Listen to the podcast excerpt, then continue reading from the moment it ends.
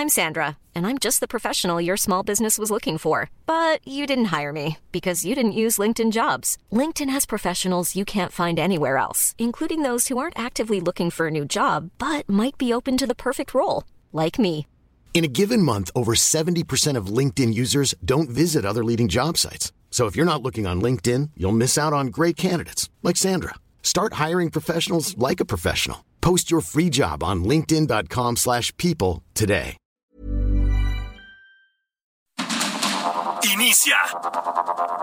Heraldo Noticias de la tarde con Jesús Martín Mendoza. En Heraldo Radio.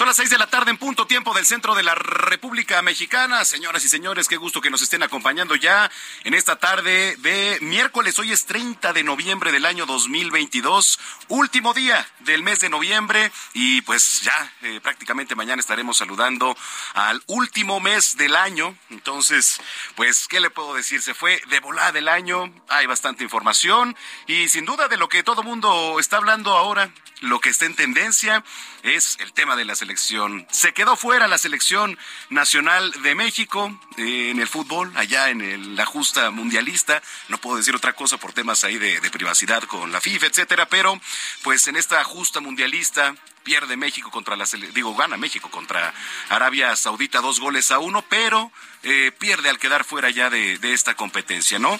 Se veía venir, la verdad es que no es nada sorprendente traíamos un equipo medio bajo, malón, la verdad, se veía desde las competencias en, pues desde los preparativos, desde las calificaciones, desde los partidos amistosos, se veía que pues andaba flojo la selección mexicana, llegamos aquí, pero como siempre, eh, a veces somos buenos para vendernos espejitos, ¿verdad? Y ya cuando viene la realidad, uno se emociona, se emociona incluso a veces de más. Pero bueno, eh, finalmente nos bajan ya a, a la realidad, ¿no? Que es esta. Digo, la selección está afuera. Si usted escucha a los analistas, que por cierto, más al rato tendremos ahí una mesa, estaremos teniendo enlaces hasta Qatar. Este, pues verá que también todo esto impacta en el tema de la publicidad.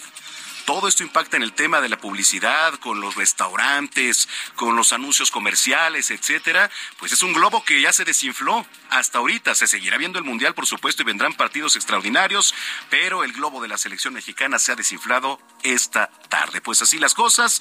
Está usted escuchando Heraldo Radio, las noticias de la tarde a nombre de Jesús Martín Mendoza. Les damos la más cordial bienvenida. Saludamos a todos los que nos escuchan a lo largo y ancho de la República Mexicana, de norte a sur, de sur a norte, a través de las diferentes frecuencias locales hasta donde tenemos alcance Heraldo Radio y por supuesto también a los que nos ven y nos escuchan allá en Estados Unidos, en Now Media Radio, Now Media Televisión, en las frecuencias y en los canales. Usted nos puede ver eh, aquí en nuestra transmisión completamente en vivo desde Insurgente Sur 1271. Aquí está ubicada Torre Carrachi y al interior las instalaciones de Heraldo Media Group desde donde estamos transmitiendo. Lo único que tiene que hacer es ingresar a nuestra página www.heraldodemexico.com.mx. Le repito, www heraldodemexico.com.mx. Ahí eh, hay un apartado que dice radio, le da clic y puede ver nuestra transmisión. Y por supuesto, invitarlo para que usted se ponga en contacto con nosotros, nos escriba arroba samacona al aire, le repito, arroba samacona al aire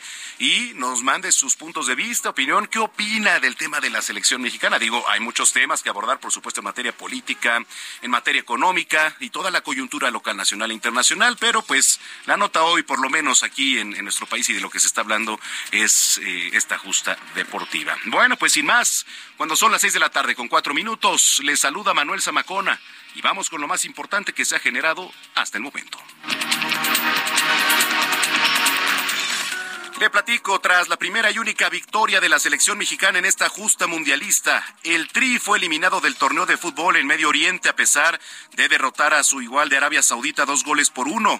Como consecuencia, el Tata Martino, entrenador de la escudería, bueno, escuadra mexicana, porque escudería es de, automóviles, de esta escuadra mexicana, dejó su cargo como director técnico del seleccionado nacional, quien no era eliminado de la fase de grupos desde una justa mundialista en 1978. En otros temas, Jesús Murillo Caram, ex titular de la extinta Procuraduría General de la República, la PGR, fue dado de alta del Hospital Belisario Domínguez, en el cual estuvo desde el pasado 3 de noviembre y posteriormente trasladado a la torre médica del Centro de Reinserción Social Tepepan, esto ubicado en la alcaldía de Tlalpan. La Secretaría de Seguridad Ciudadana de la capital señaló que en dicho lugar se va a continuar dando seguimiento a su tratamiento médico. La fracción parlamentaria del PRI en la Cámara de Diputados insistirá en que se legisle para blindar las elecciones de la intervención del narcotráfico. Esto lo señaló el coordinador de la bancada priista, Rubén Moreira, quien alertó que estos grupos delincuenciales están pues decidiendo las elecciones y si no se atiende el tema, el país se convertirá en un narcoestado. El Banco de México mejoró las expectativas de crecimiento económico para este año y para el siguiente aquí en nuestro país, estimando que en 2022 el Producto Interno Bruto aumentará 3.0%, es decir, 0.8% más de lo que se tenía previsto. Y para 2023, Banjico incrementó el Producto Interno Bruto esperado de 1.6 a 1.8%. Bueno, y este miércoles la Fiscalía de San Luis Potosí informó sobre la detención de Eurídice Mesa Mendoza, exalcaldesa priista de Villa Hidalgo. Esto por el delito de ejercicio abusivo de funciones tras desviar más de 28 millones de pesos, por lo que fue llevada al Centro de Reinserción Social La Pila para que un juez de control determine su situación legal en la audiencia inicial. Oiga, y el presidente francés Emmanuel Macron y la vicepresidenta estadounidense Kamala Harris acordaron este miércoles en la sede de la NASA una nueva era de cooperación con la que ambos buscan hacer frente a la creciente militarización del espacio. Macron lamentó que el espacio pues se haya convertido en un nuevo escenario de conflictos con naciones que están desarrollando tecnologías capaces de lanzar ataques contra satélites, poniendo en jaque las comunicaciones globales. Y este miércoles la Asociación Nacional de Actores, la ANDA, confirmó el fallecimiento del actor y compositor Jorge Zamora Montalvo, de 94 años, mejor conocido como Zamorita, apodo que obtuvo por su amistad con Tintán. Fue uno de los rostros más reconocidos del cine mexicano luego de su debut en la televisión con el programa Teatro Fantástico en 1955. Aún no se saben las causas de su deceso. Y por cierto, también medios locales de Brasil informaron que Edson Arantes do Nascimento, mejor conocido como Pelé, fue hospitalizado a consecuencia de un edema, que es bueno un hinchazón de los tejidos blandos y por insuficiencia cardíaca.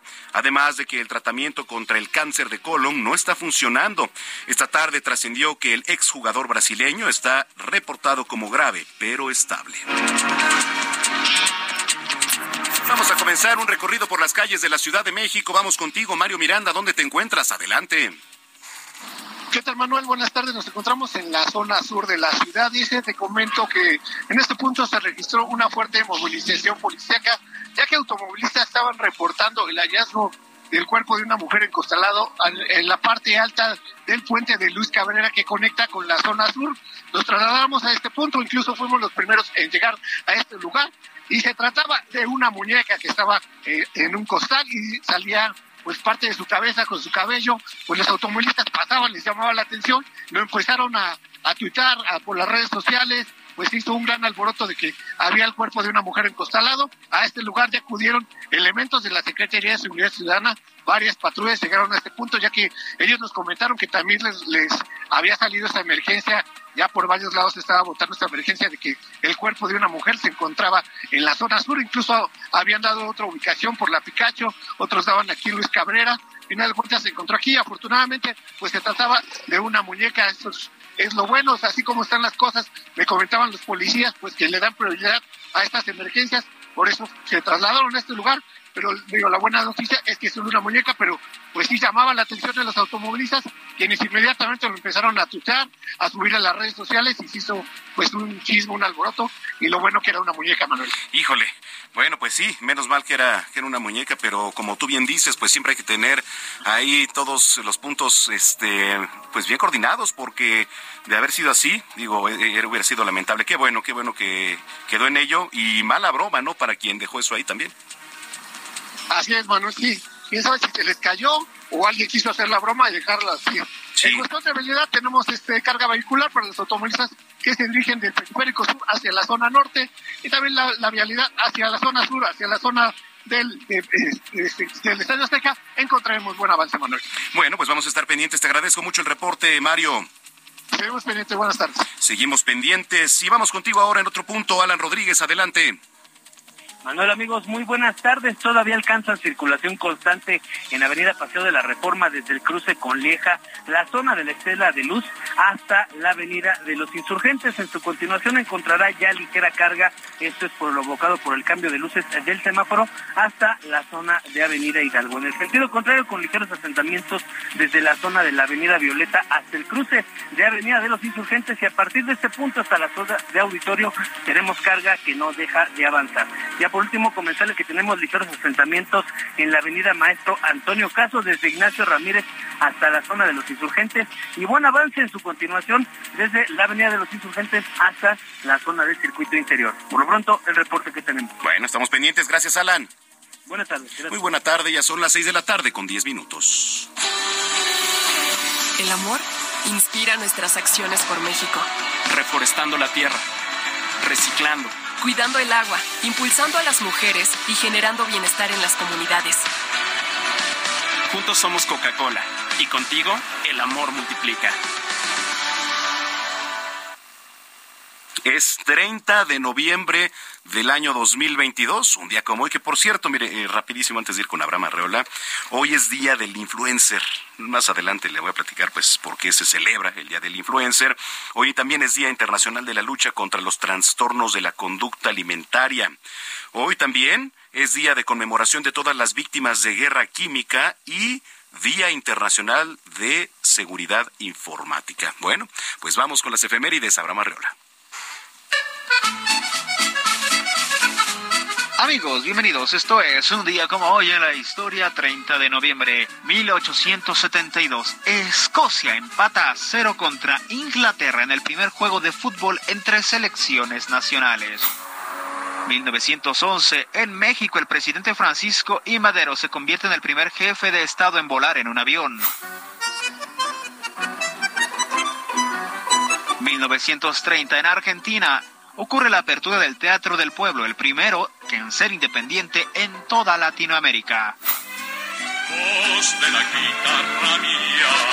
En 1911 es el natalicio de Jorge Negrete y en 1936 es el natalicio de Lucha Villa.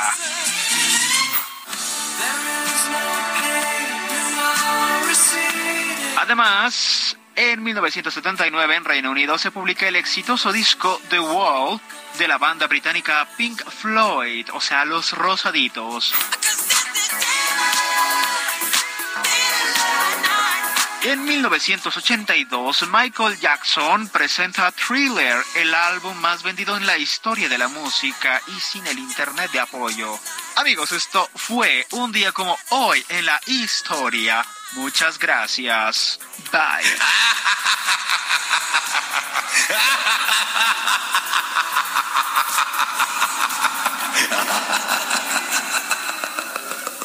Bueno, pues ahí está.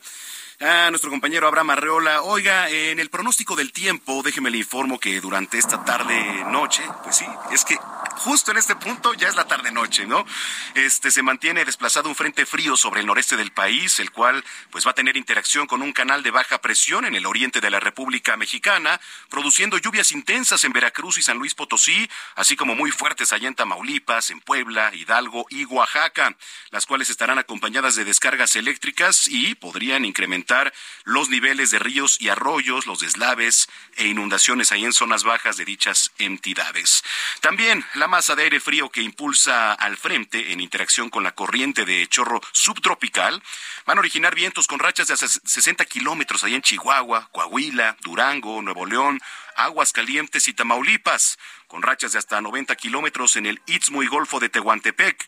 Por otra parte, el ingreso de humedad proveniente del Océano Pacífico, Golfo de México, el Mar Caribe, van a propiciar lluvias, chubascos y, eh, por cierto, ahí en el occidente, centro, sur, sureste del país, además de la península de Yucatán, lluvias puntuales fuertes allá en Querétaro, Guerrero, Chiapas y Tabasco. Ojo, aquí en el Valle de México se prevé incremento de nubosidad con probabilidad de lluvias y chubascos en la Ciudad de México y en el estado, los cuales podrían estar acompañados de descargas eléctricas, viento también de sureste y este de 10 a 20 kilómetros con rachas de hasta 40 eh, y bueno, para la capital se pronostica mañana una temperatura mínima de 10 a 12 grados y una máxima de 23 a 25, mientras que para la capital del Estado de México, temperatura mínima de 4 a 6 grados y máxima de 19 a 21. Finalmente va a prevalecer ambiente muy frío a frío con heladas al amanecer en zonas serranas del noroeste, norte y también centro de México. Así que hay que estar muy pendientes, salga bien abrigado, abrigada, para que, pues para evitar enfermedades, sobre todo en estos tiempos que son bastante comunes. Y luego ya ve que nos confundimos. Está el tema del COVID todavía latente, está la influenza y pues la gripe común, ¿no? Que nos da. Entonces se pueden confundir ahí los síntomas. Más vale prevenir. 6 con 15.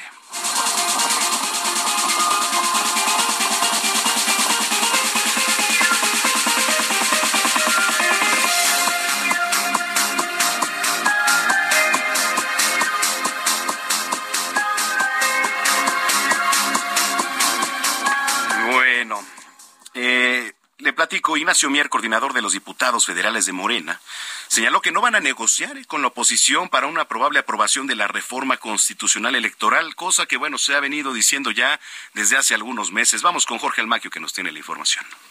Gracias, Manuel, amigos del Heraldo Radio. Así es, la fracción mayoritaria en la Cámara de Diputados señala que no van a negociar con la oposición para una probable aprobación de la reforma constitucional electoral del presidente Andrés Manuel López Obrador la próxima semana. Precisó que andan todos acelerados e incluso en Puebla lo han criticado por no ceder, pero aseguró que se mantendrá firmes en los principios de la cuarta transformación. Incluso en mi tierra, como andan ahí un poco acelerados, dicen en Puebla que no se va a operar porque ellos pena que sea como siempre fue, negociar, acordar, repartir cuotas, ceder. Y yo sostengo que formo parte de un movimiento en el que los principios no se negocian, las convicciones y los ideales no se negocian. Entonces vamos a someterla a consideración y que voten en contra. Y después de que voten en contra ya pasamos al plan B. Mier Velasco indicó que esperarán hasta que PRI, PAN, PRD voten en contra de la propuesta del jefe del Ejecutivo para que se presente el plan B para realizar cambios a la estructura democrática del país. Descartó que al interior de Morena haya diferencias en torno a los cambios legislativos y afirmó que hay unanimidad de criterios en que se tienen que reducir el número de diputados que representan a los mexicanos. Miel primero dijo que el plan B ya está y de inmediato corrigió y señaló que se está cocinando, en lo que si no se puede lo ideal, se tiene que lograr lo posible. Se le insistió en cuándo llega el plan B y dijo que pronto, para luego señalar que tienen hasta abril para que se puedan discutir y aprobar las reformas con leyes secundarias. Por lo pronto, Ignacio Mier reiteró que el próximo 13 de diciembre saldrá la convocatoria para la integración del Comité Técnico y los lineamientos para la selección de cuatro consejeros que sustituirán, entre otros, a Lorenzo Córdoba y Ciro Murayama. Manuel, amigos, es el reporte que les tengo. Gracias por la información, Jorge Almaquio. Oiga, eh, me dio risa porque Porfirio Muñoz Ledo, digo, exdiputado de Morena, comparó al presidente Andrés Manuel López Obrador con figuras políticas pues relacionadas con imperios como el de Calígula ilustrado por el autoritarismo o la antesala también a un gobierno absoluto como lo fue el mandato de Julio César, por ejemplo, en Roma, pero también lo comparó con Adolfo Hitler porque su mandato surgió de la revancha, además de compararlo con el Kukulcán, por decir que no le importa la ley y que él es la justicia lo que Muñoz Ledo comparó con la venganza de la propia mano. Y bueno, eh, fueron declaraciones dichas por el propio Porfirio Muñoz Ledo durante su participación en, la Feria Internacional del Libro allá en Guadalajara. Bueno, esto por una parte. Y en otros temas, eh, le platicaba también en el resumen que esta mañana el extitular de la PGR, o extinta PGR, Jesús Murillo Cara, ya fue dado de alta y toda la información la tiene mi compañero Carlos Navarro, a quien saludo con mucho gusto. Adelante, Carlos, buena tarde. Buenas tardes, Manuel. Te saludo con gusto a ti, el auditorio, y te comento que el ex titular de la Procuraduría General de la República, Jesús Murillo Caram, ya fue dado de alta y por ende regresó a prisión aquí en la Ciudad de México. La Secretaría de Seguridad Ciudadana local informó que el señalado, quien lleva un proceso en el sistema penitenciario de esta ciudad, esta mañana fue dado de alta del hospital Belisario Domínguez y fue trasladado a la torre médica del Centro de Reinserción Social que sepan ahí en la alcaldía Atlanta, donde se le dará seguimiento a su tratamiento médico. Recordemos que en semanas pasadas había estado un poco delicado de salud, incluso cuando lo detuvieron señaló que tenía algunos padecimientos, entre ellos el mismo EPO, y bueno, ya está, ya fue dado de alta y se le estará dando seguimiento a su salud ahí en la torre médica de Tepetán. Recordemos que fue detenido por elementos de la Fiscalía General de, la República por el caso Ayotzinapa, Manuel, así vamos a ver de qué manera se comporta la salud de Jesús Murillo Caram, que ha estado un poco delicado en, los últimos, en las últimas semanas. Esa es la información que te tengo. Muchas gracias por la información y estamos pendientes, Carlos. Hasta luego, buenas tardes. Muy buenas tardes. Oiga, yo no sé si ha visto hoy en las redes sociales, pero desde ayer, digo, desde la mañana eh, circula un video. Una familia vivió momentos de verdadero terror. ¿eh? Fueron interceptados por varios sujetos, unos cobardes, ratas, que, bueno, los quisieron asaltar con violencia, pero pues la persona que venía conduciendo, ya una persona mayor, se resiste, arremeten contra ellos, traían armas de fuego, los cobardes, y bueno, provoca una movilización inmediata de los servicios de emergencia, por supuesto disparan. Y entonces le decía que en redes sociales los usuarios reportan en el momento en que una banda de criminales huyen después de asaltar a esta pareja de la tercera edad. Mire, eh, del lado del copiloto, digamos, venía una mujer, y a mí me consternó mucho porque estas imágenes las vemos tiro por viaje, desafortunadamente, pero pues verlo así, digo, en la escena prácticamente del momento es impactante, ¿no? Como la mujer, no sé si, sea la hija, la pareja, desconozco, eh, pues comienza a gritar, comienza a gritar de desesperación, ¿no? Eh, digo, en la grabación se puede ver por lo menos allá tres sujetos, que por cierto uno ya lo detuvieron, que huyen corriendo por las principales avenidas de ahí de la zona. Fue ahí en Francisco del Paso y Troncoso eh, y Eje 3 Oriente, ahí en la alcaldía Iztapalapa, aquí en la Ciudad de México, donde, bueno, pues se, suscitó todo esto. Pero bueno, los videos están en redes sociales, yo manifesté también ahí un sentir en, en Twitter, pero pues esto es lo, lo que ocurre, ¿no? Y lo triste del pan nuestro de todos los días. Oiga, el PRI va a impugnar la multa de más de 54 millones de pesos que le impuso el INE por irregularidades. Vamos con Elia Castillo que nos tiene más información. Adelante, Elia.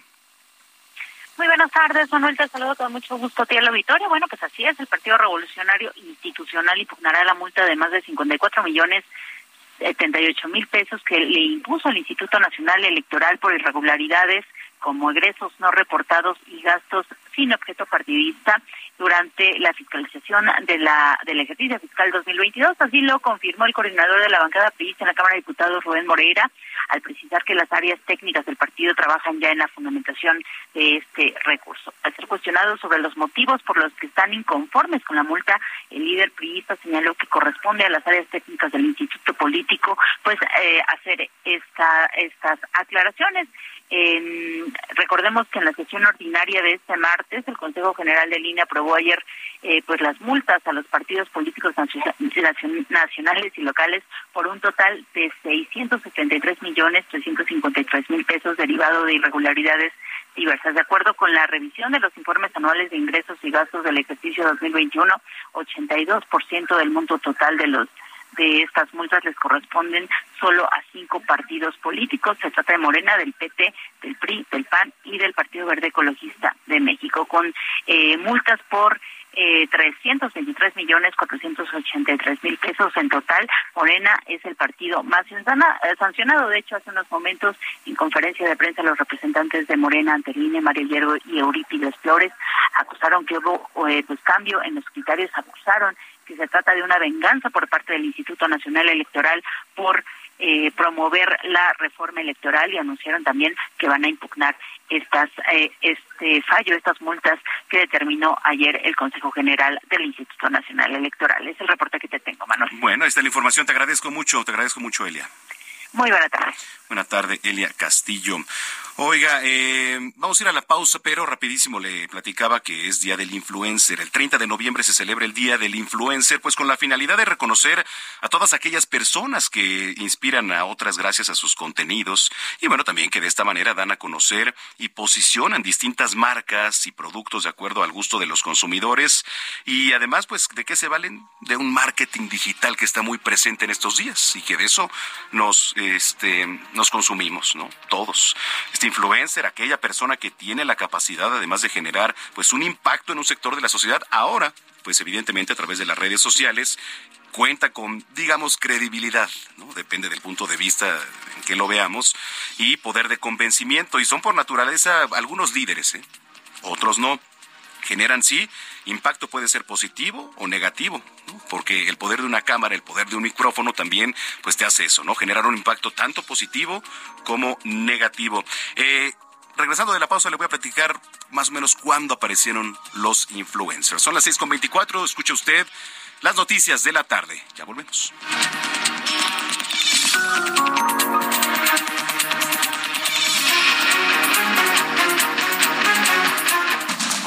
Escucha las noticias de la tarde con Jesús Martín Mendoza.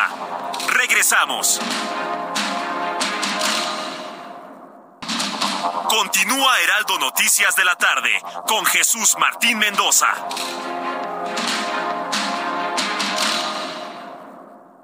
La batalla entre la comida saludable y la chatarra. Oye, mi amiga, vente conmigo. Si tienes antojo, yo te voy a llenar. Claro que te llena. ¿Pero de qué? Pura chatarra te vas a meter. Pero mira mis colores, estoy llena de sabores. ¡Qué cínico! Eres puro químico.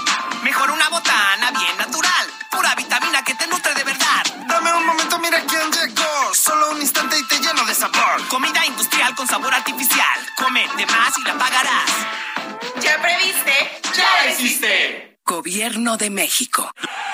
La nueva promo del buen mes de Total Play está impresionante. Porque es una promo que sí es promo. Llévate 150 canales, 100 en HD para que veas tus programas favoritos, además de 50 megas extra para navegar, un servicio de TV adicional por cuatro meses y por tiempo limitado, el nuevo Total Play TV y un Wi-Fi Pro sin costo de por vida. Cámbiate ya y vive la experiencia Total Play. El amor inspira nuestras acciones por México. Reforestando la tierra, reciclando, cuidando el agua, impulsando a las mujeres y generando bienestar en las comunidades. Juntos somos Coca-Cola y contigo el amor multiplica.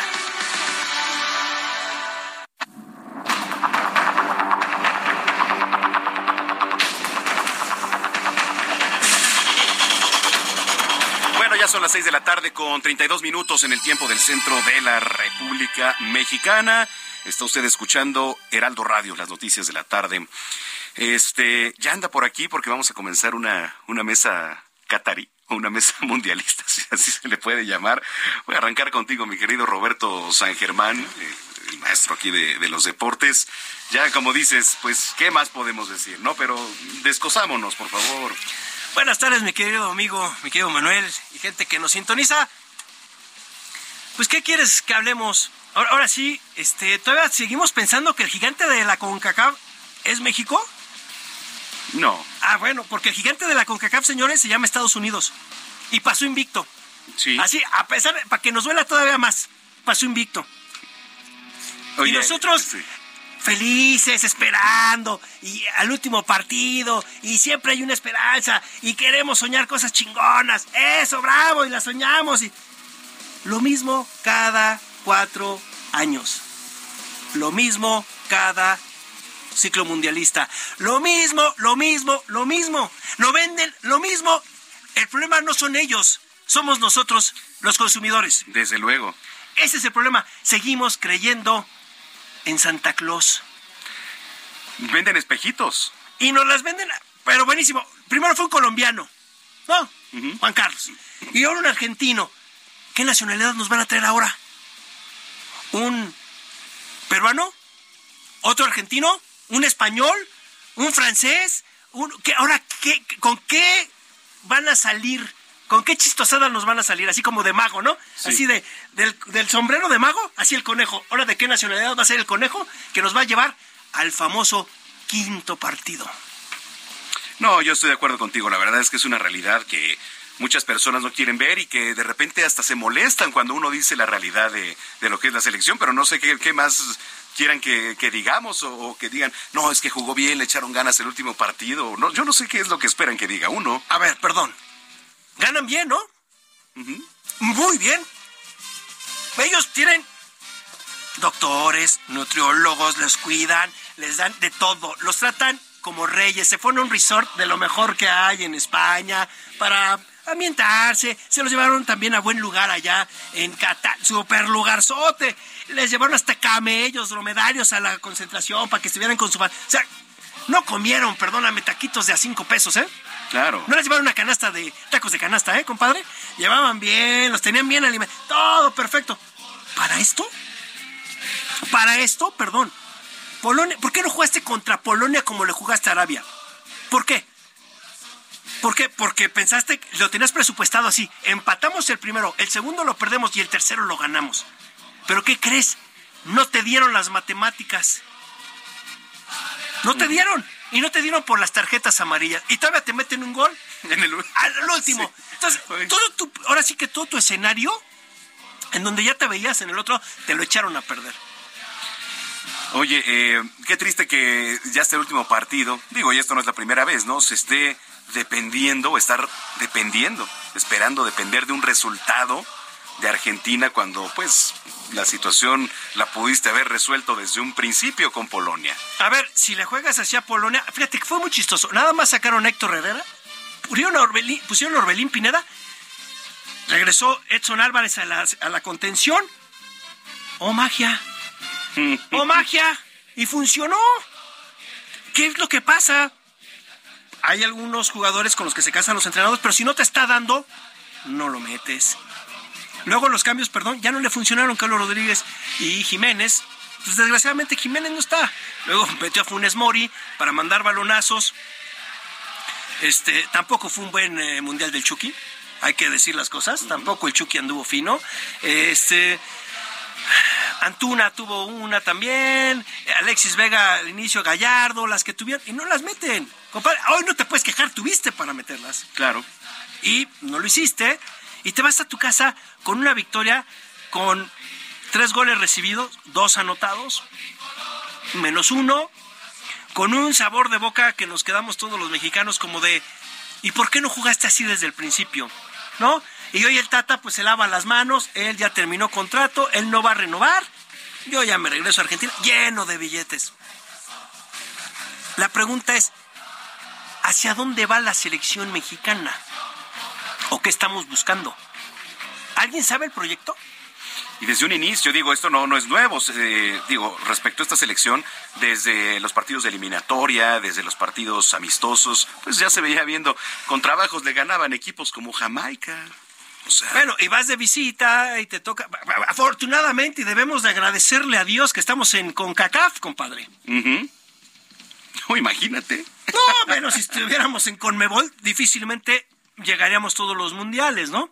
O sea, son estas situaciones que también tenemos que darnos cuenta. Pensamos y seguimos dormidos en nuestra hamaca pensando que no vamos a estar algún momento, Estados Unidos nos va a pasar. No, señores, Estados Unidos está, entendió Estados Unidos, ¿qué hizo? Estados Unidos se quedó sin mundiales.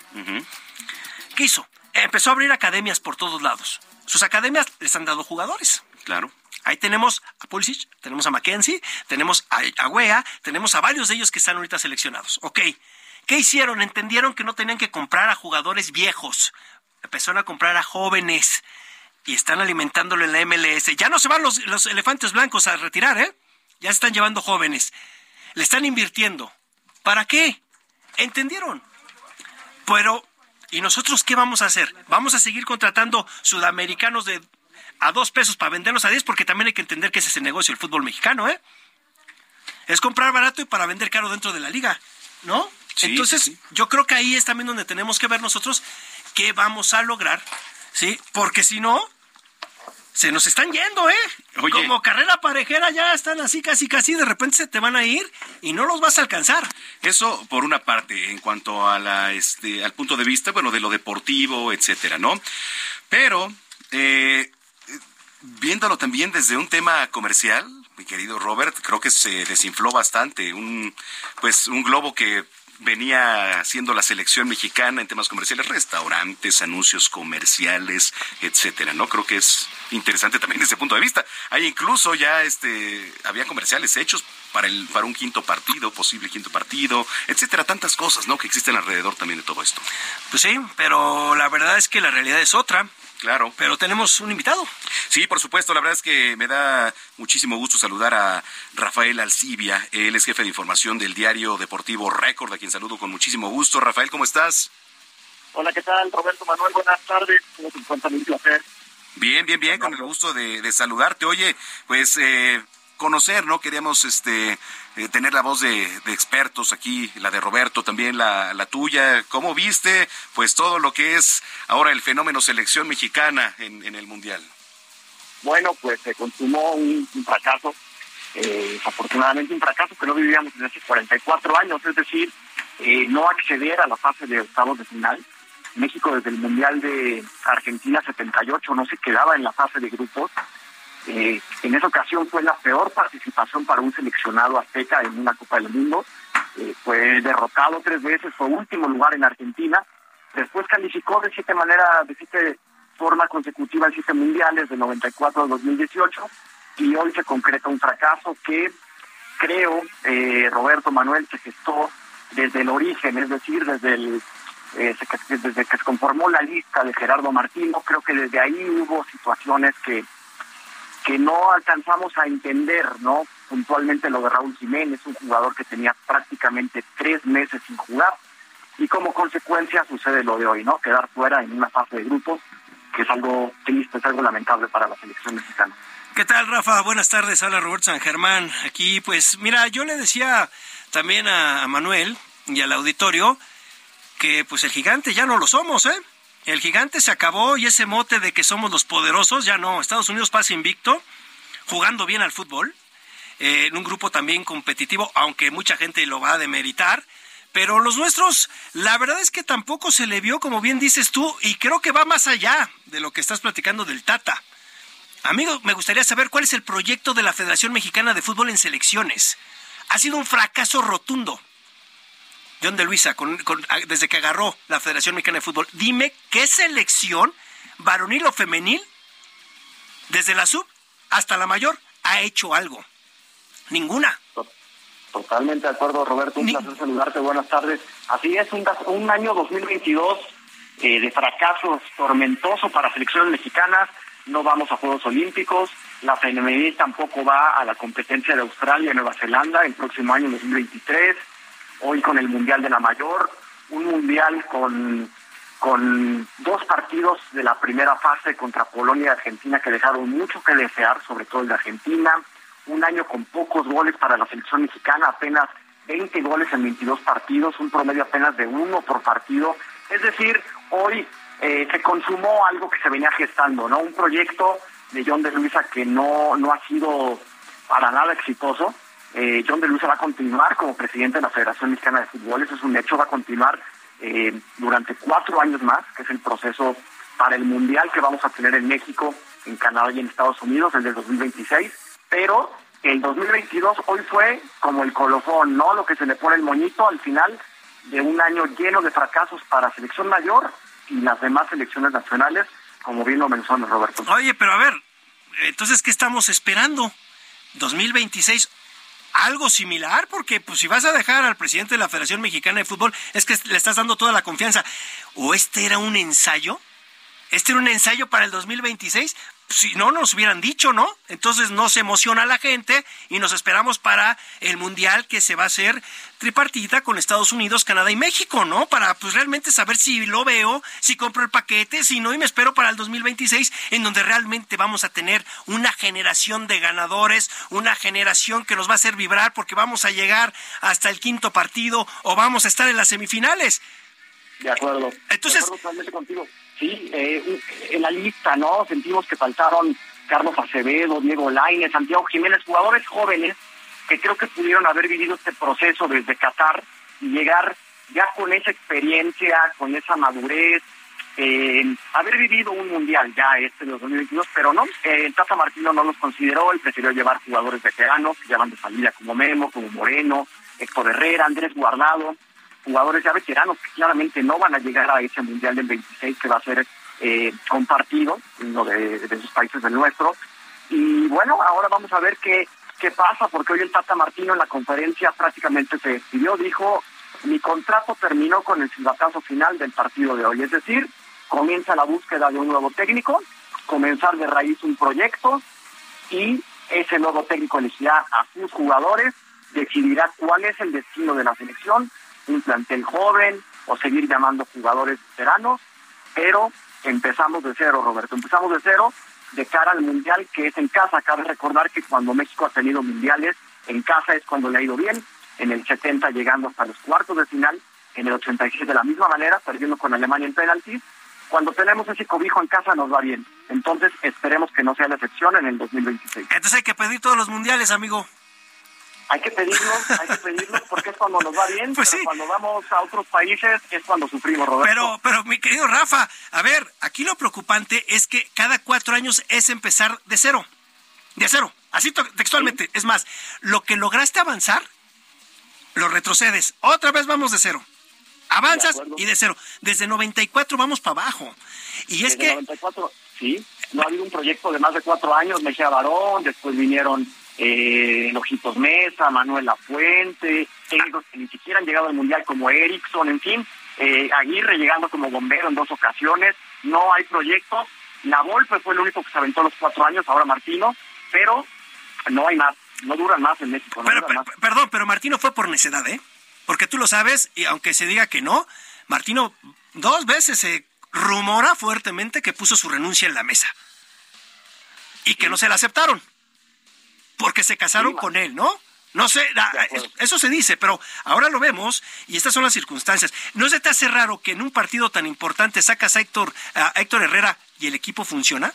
¿Por qué no estuvo Herrera? Curiosamente, hoy regresa Edson Álvarez a la formación y México termina ganando. ¿Por qué no lo utilizaste contra Argentina? ¿Por qué no utilizaste esta misma formación? ¿Por qué no metiste a Orbelín contra Argentina? ¿Qué estabas esperando? ¿O por qué no metiste a Orbelín desde el inicio contra Polonia?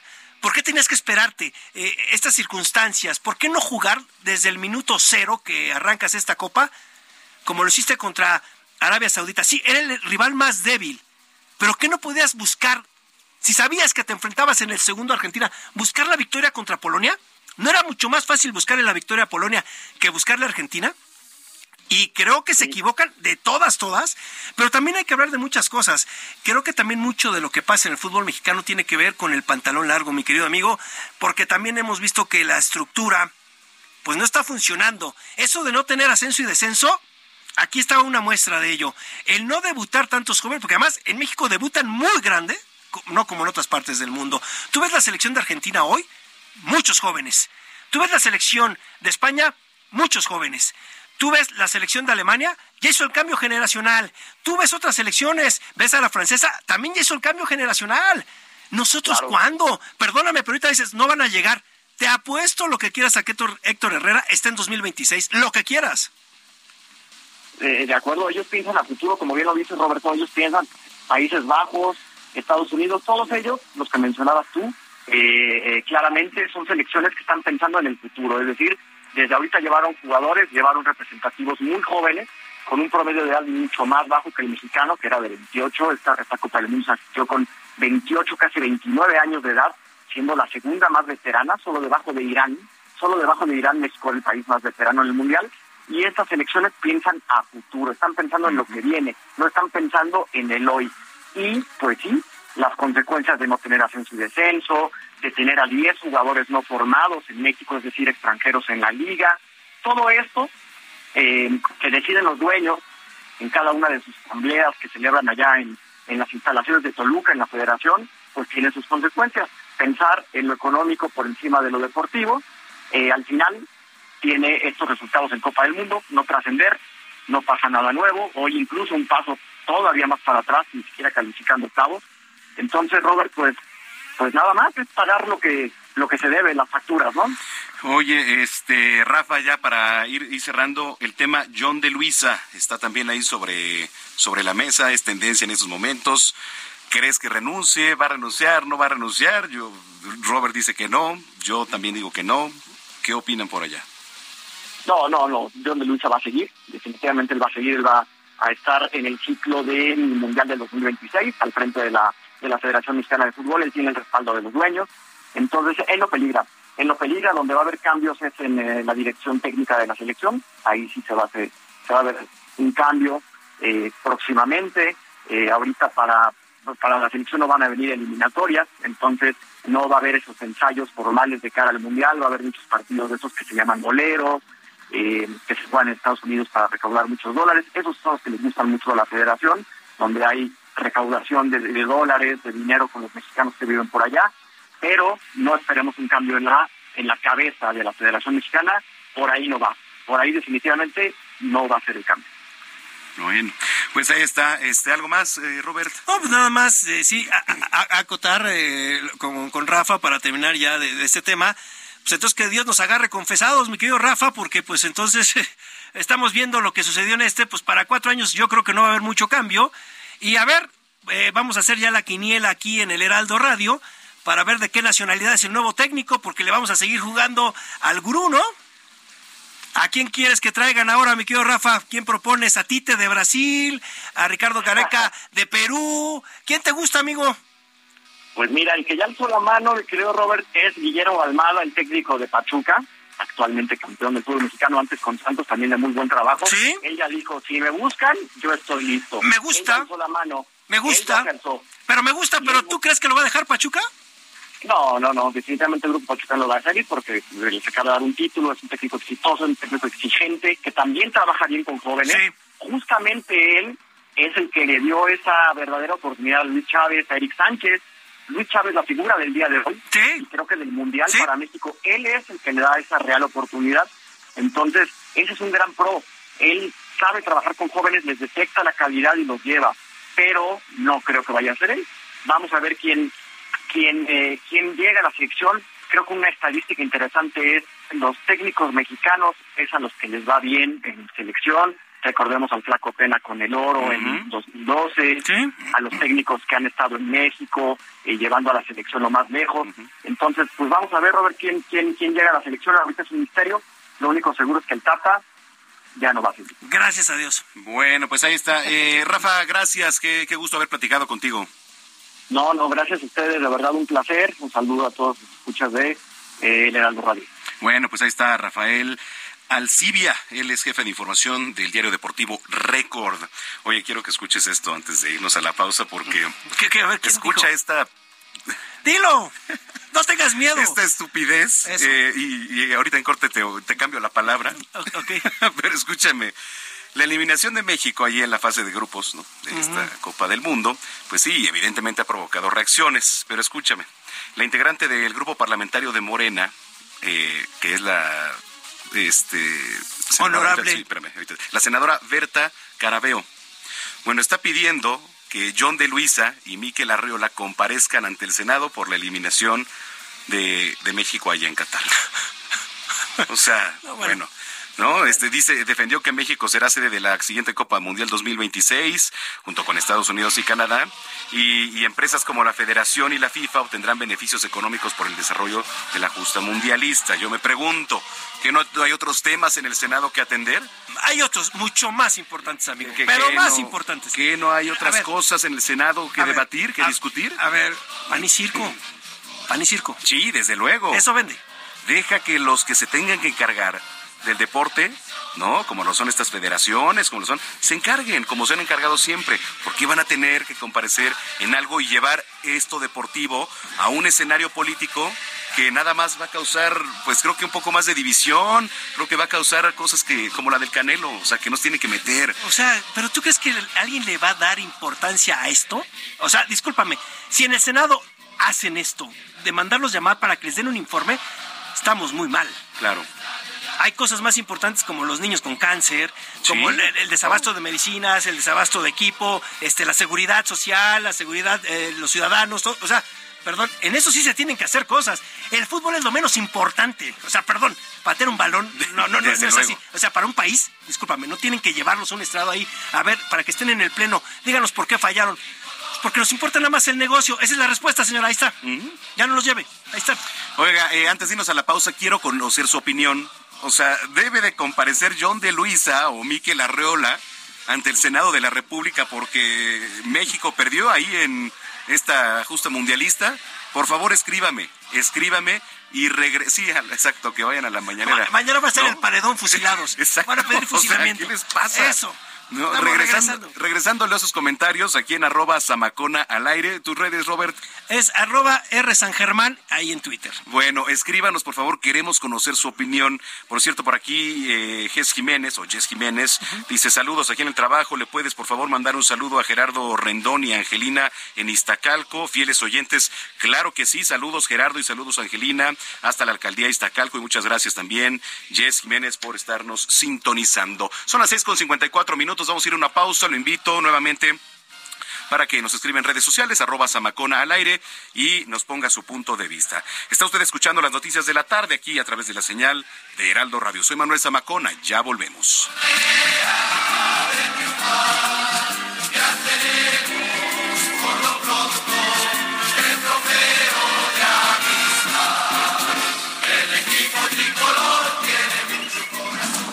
Escucha las noticias de la tarde con Jesús Martín Mendoza. Regresamos. Continúa Heraldo Noticias de la tarde con Jesús Martín Mendoza.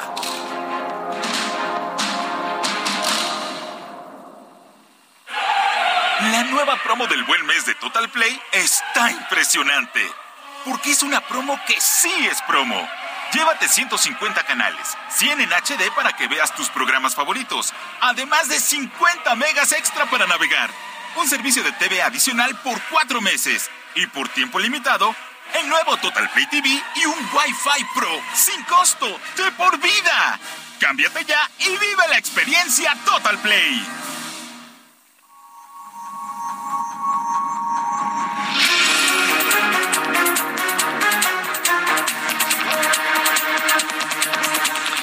Son las 7 de la noche en punto, las 7 de la noche en punto en el tiempo del centro de la República Mexicana de este 30 de noviembre del año 2022, último día del mes de noviembre.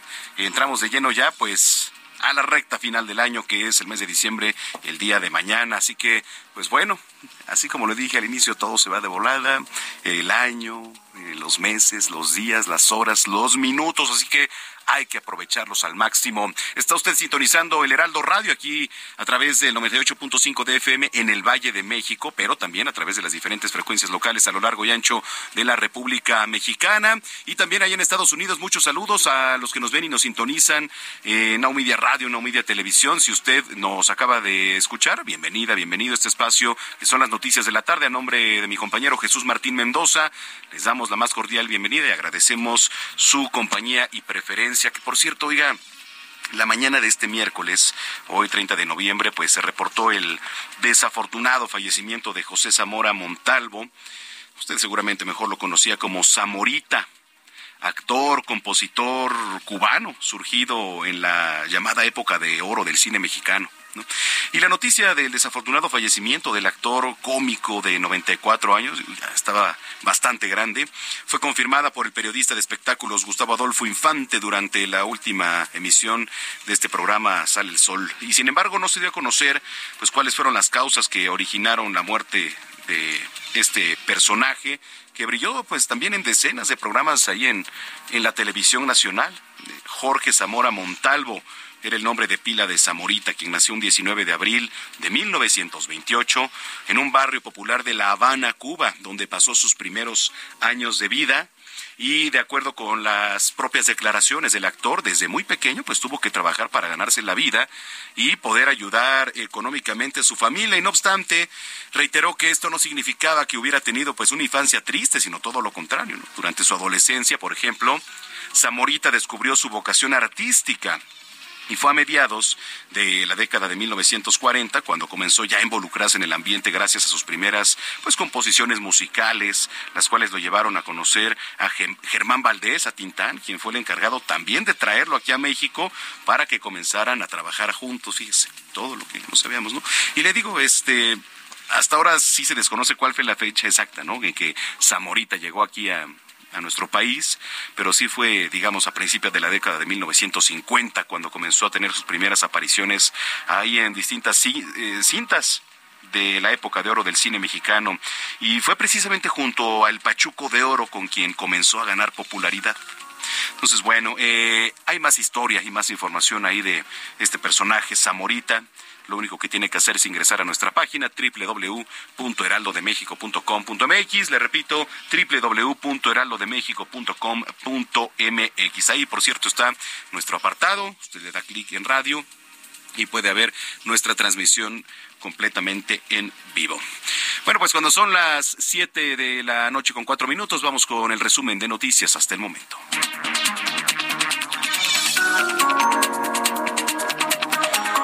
Le platico que Brian Cogan, el juez que dirige en Nueva York el caso por narcotráfico contra el exsecretario de Seguridad mexicano Genaro García Luna, ordenó este miércoles a la Fiscalía que informe a la defensa sobre los nombres de los testigos no sensibles, tres días antes de la sesión en la que tienen previsto comparecer y solo un día antes en el caso de los testigos sensibles.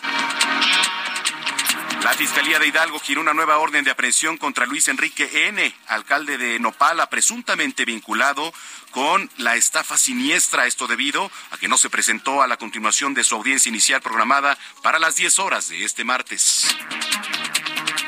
El gobierno de la Ciudad de México informó que nueve alcaldías ya cuentan con el programa Gas Bienestar porque a partir de hoy inició en las demarcaciones Gustavo Amadero y Xochimilco. El coordinador capitalino de Gas Bienestar, Gustavo Álvarez, estimó la venta de 1.200 cilindros en la Gustavo Amadero y 800 en Xochimilco diariamente. Eh, vamos a hablar más adelante porque la Plaza de Toros anunció ya la cancelación de la temporada grande 2022-2023 debido a que, bueno, se mantiene hasta el momento una suspensión otorgada por un juez federal, la cual impide que se realicen corridas de toros y que mantiene la Plaza de Toros pues en un conflicto hasta el momento legal en defensa de la tauromaquia. Más adelante, aquí en cabina va a estar Mario Zulaika, director de la Plaza de Toros México. Oiga, las Fuerzas Armadas de Israel y Estados Unidos realizan esta semana maniobras militares conjuntas en territorio israelí, en las que simulan ataques contra Irán o sus socios en la región, como la milicia libanesa Hezbollah o los grupos proiraníes que operan también en Siria.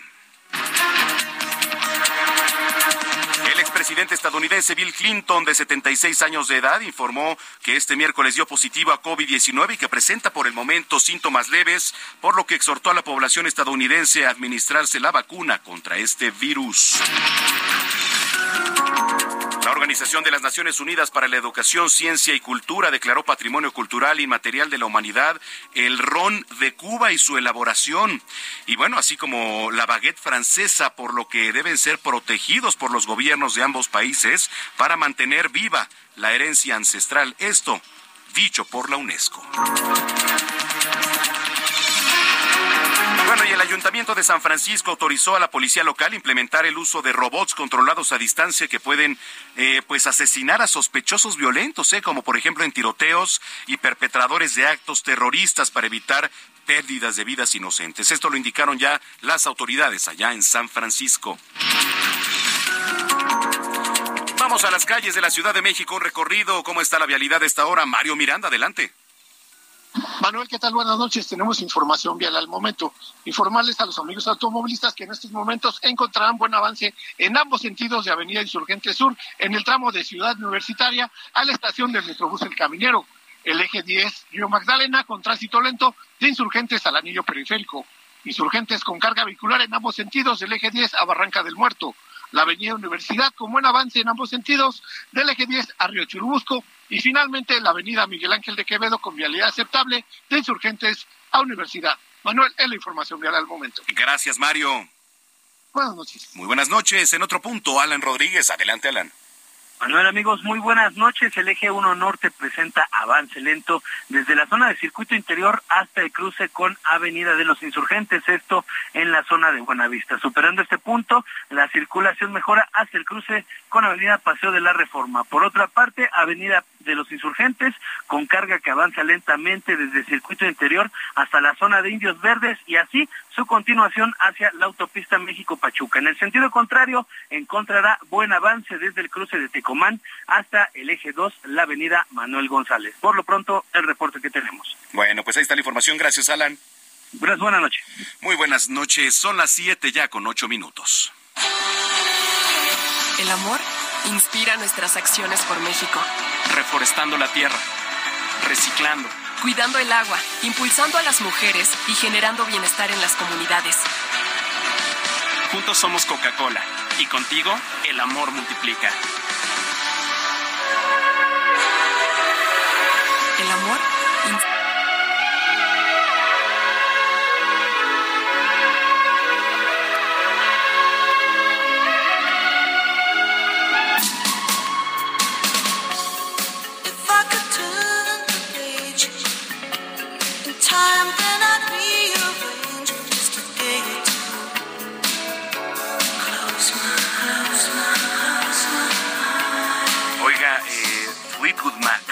una de las formaciones más exitosas y aclamadas en toda la historia del pop, se quedó ayer sin uno de sus tres grandes pilares creativos, eh, que es Christine McVie, autora junto a, junto a Steve Nicks y Lindsay Buckingham de los mayores éxitos de la banda, sobre todo en el periodo de gloria de 1975 y 1987. La británica Christy McVie, vocalista y tecladista de esta banda de rock Fleetwood Mac, murió este miércoles tras sufrir una pues, corta enfermedad, esto lo anunció su familia en un comunicado. La artista que se retiró en 1998 pero volvió a unirse al grupo en 2014, falleció en paz en un hospital esta mañana acompañada de sus allegados, según la nota publicada en su página oficial de Facebook.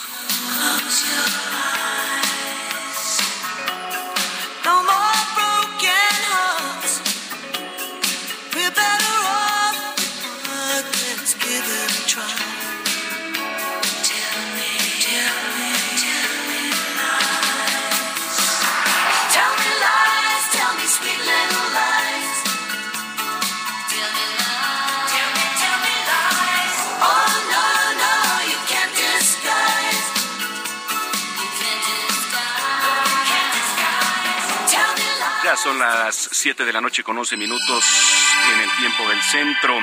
Oiga, allá en Jalisco detuvieron a un desempleado que estaba molesto, que incendió dos tiendas de, la, de una misma cadena por ser despedido. ¿Cómo estuvo la situación por allá, Mayeli Mariscal? Cuéntanos, ¿cómo estás? Muy buenas noches.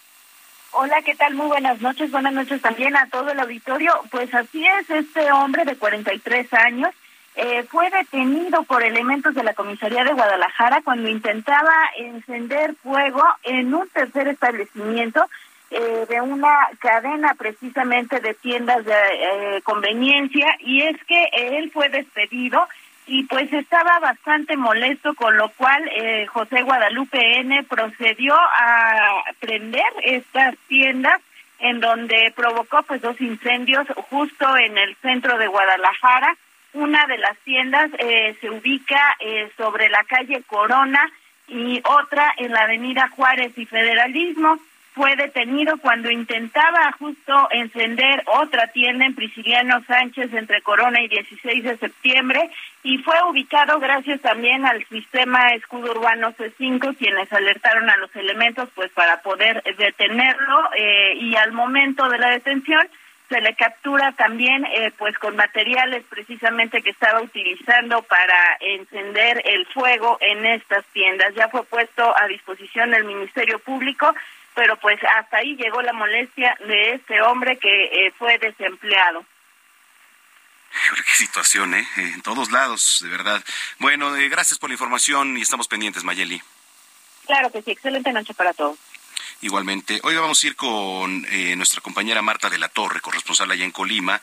Eh, un alumno de la UDC amenazó con hacer un tiroteo allá en el bachillerato 33. Qué difícil situación, ¿eh? De verdad. ¿Cómo estuvo la situación, Marta? Cuéntanos. Buenas noches.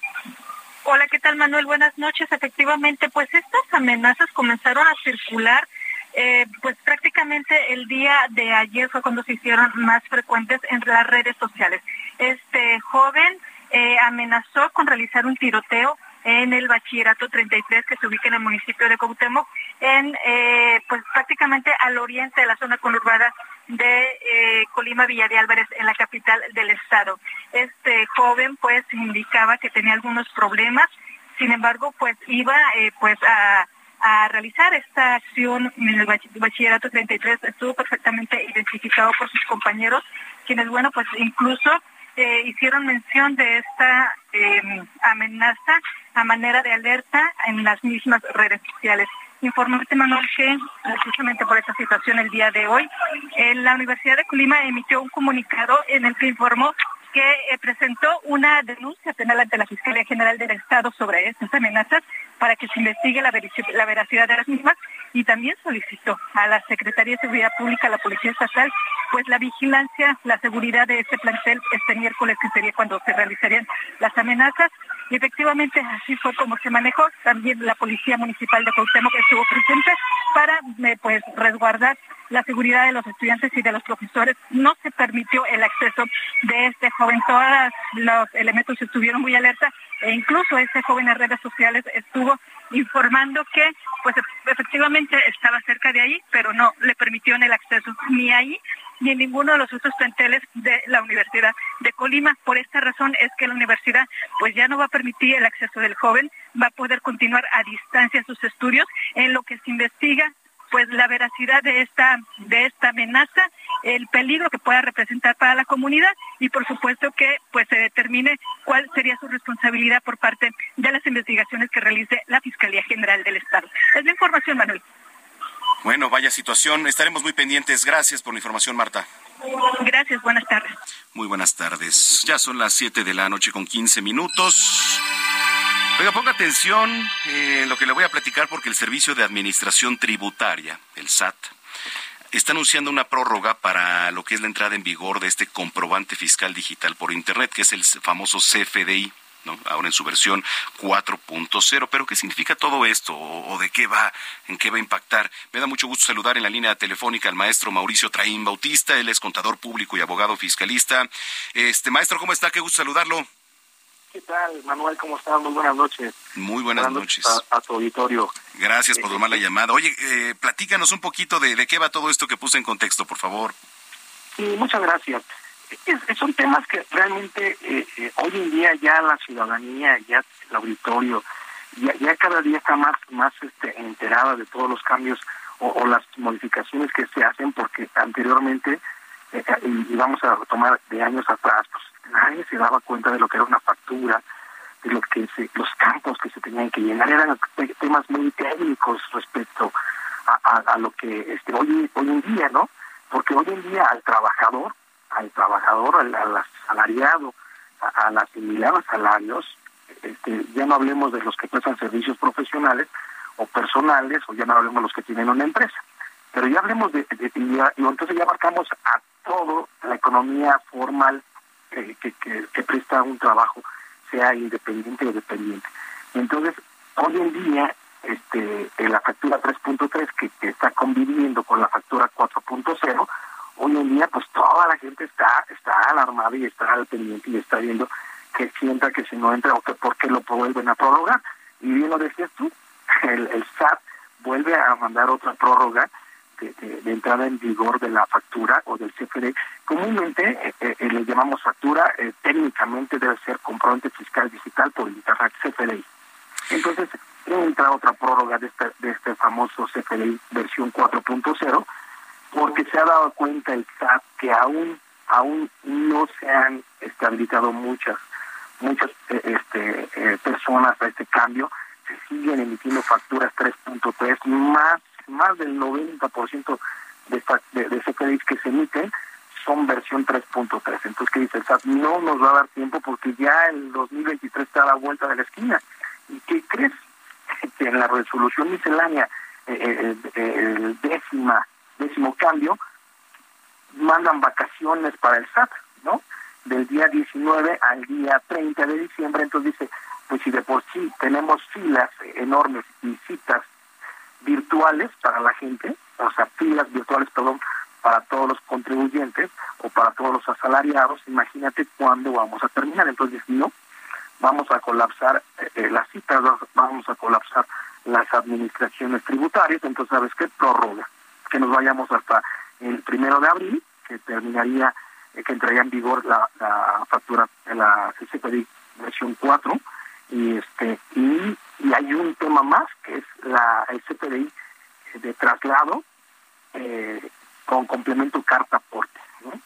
Este CPI de traslado carta aporte es algo más técnico todavía que, que, que eh, para un análisis de las personas que, que transportan bienes o mercancías. Para, para poder transportar en carreteras federales, hay que ser muy puntuales en eso, carreteras federales, se necesita una carta de traslado, llamámosle carta aporte. Y, no es otra cosa más que eh, este, demostrar la tenencia legal de quién es el dueño, porque muchas veces trasladas algo y pues nadie sabe qué se está llevando, ¿no? Entonces en carteras federales, ¿sí? que, que, los transportistas deben de traer esta carta aporte. Y esta entra en vigor hasta el primero de agosto, ¿sí? Entonces, pues eh, eh, afortunadamente para, para los contribuyentes que no han hecho sus cambios todavía, este todavía hay un, un plazo mayor. ¿sí? este y, digo el SAT en la medida que ha buscado eficientar su CFDI que le ha traído muy buenos resultados para la fiscalización dice pues no llevo prisa no llevo prisa y, realmente tenemos tenemos este eh, todavía el bien a bien seguir manejando la factura 3.3 que nos ayuda a seguir fiscalizando y ya cuando entre bien amarrado todos los nodos y que todos los contribuyentes hayan hecho sus cambios y que todos estén dentro de esa plataforma, porque la plataforma le ha costado mucho trabajo también alinearla. Entonces, han sido complicaciones para las autoridades, que se les ha caído este por momentos la, la, plataforma eh, para, algunos este, eh, trámites que se hacen. Entonces dicen, metamos freno de mano y, y esto lo jalemos hasta el próximo año, el primero de abril y el primero de agosto. Hoy, eh, qué, interesante lo que nos comenta, maestro. Eh, finalmente, para las personas, digo, mañana arrancamos ya el mes de diciembre, eh, recta final del año. ¿Alguna recomendación, algo más que debamos saber en materia fiscal, sobre todo ligado mucho al servicio de administración tributaria? Se vienen, se vienen épocas muy importantes para todos los, ciudadanos mexicanos, pues que pongan en orden su situación fiscal, que, que de alguna forma puedan este, buscar comprobantes para hacerlos deducibles para su declaración anual. Acordémonos para las personas físicas que prestamos servicios profesionales o, este, prestamos servicios para un patrón, hay unas deducciones personales, honorarios médicos, eh, gastos hospitalarios, primas de seguros, aportaciones voluntarias a la FORE, eh, eh, las, las este, colegiaturas para, para los, los hijos, y, todo ese tipo de, de, deducciones personales ya sean en línea recta ascendente, ya sea para papá o para mamá o descendente para hijos, es bien importante que, que, pidan sus comprobantes y que los paguen con los requisitos fiscales que mandan, que son este, transferencias electrónicas, con cheques nominativos, para que puedan tener deducciones personales y los impuestos los puedan recuperar. Ojalá y, nos ordenemos un poco más y que el fisco, lejos de verlo como un tirano, que sea eh, este pues una relación jurídica tributaria, siempre lo digo, armoniosa, como, como un, un esposo y una esposa, y que vivan en una, una armonía, que cada quien haga su trabajo, que el Estado preste sus servicios como deben ser y que el ciudadano cumpla con sus obligaciones como debe ser. Bueno, pues ahí está interesante, maestro. Muchísimas gracias, como siempre, y si lo permite, pues estamos en comunicación. Con todo gusto, Manuel, a tus órdenes. Muchas gracias. Es el maestro Mauricio Traín Bautista, contador público y abogado fiscalista.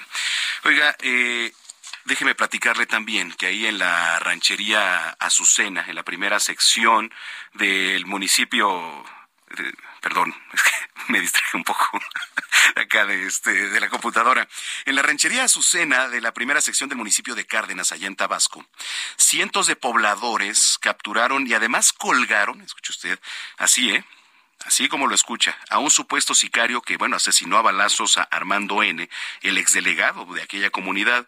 Y entonces, fuentes consultadas por este medio revelaron que fueron dos criminales quienes atacaron a balazos al exfuncionario público del Estado mientras estaba viendo el partido de la selección nacional en su casa. No obstante, tras este ataque los agresores se dieron a la fuga y Armando N fue llevado en un auto particular a un hospital, pero falleció en el trayecto. Luego del ataque a balazos, pues la población cerró los accesos a la comunidad y lograron detener a uno de los supuestos sicarios, quien, bueno, portaba una granada de fragmentación. Así la situación. No sé si llegaron a ver la película del infierno, con el actor Damián Alcázar que por cierto envuelto en la polémica ahora por el tema de las marchas y su tendencia política, pero bueno, eso es muy independiente de, de lo que actúe o no en, en, las películas, que la verdad pues han sido un éxito y una de las mejores películas mexicanas que ha habido, que es El Infierno. Bueno, pues así haga de cuenta. O sea, estamos viviendo ese México en donde desafortunadamente o afortunadamente para ellos toman justicia por su propia mano. Los pobladores llegan, ¿Qué pasa? Pues que como las, las policías, sobre todo estatales y municipales, están coludidas con el crimen organizado, con el propio narcotráfico, pues agarran y pasa esto, ¿no? Están hartos de lo que ocurre en materia de inseguridad y llegan a, a estos extremos, ¿no? De colgar, de torturar incluso ahí a, a, los delincuentes. Pues así la situación. Son las 7 de la noche con 24 minutos. Vamos a ir a una pausa. Regresamos a la recta final aquí de las noticias de la tarde a través de la señal de Heraldo Radio. Yo lo invito para que nos escriba a través de nuestras redes sociales, arroba Samacona al aire. Háganos llegar sus puntos de vista, sus comentarios, sugerencias, opiniones, denuncias también, para que nosotros podamos ser una voz hacia ustedes y también a las autoridades que nos están monitoreando. Así que bueno, ya continuamos aquí en este espacio. No le cambie, soy Manuel Zamacona. Ya volvemos.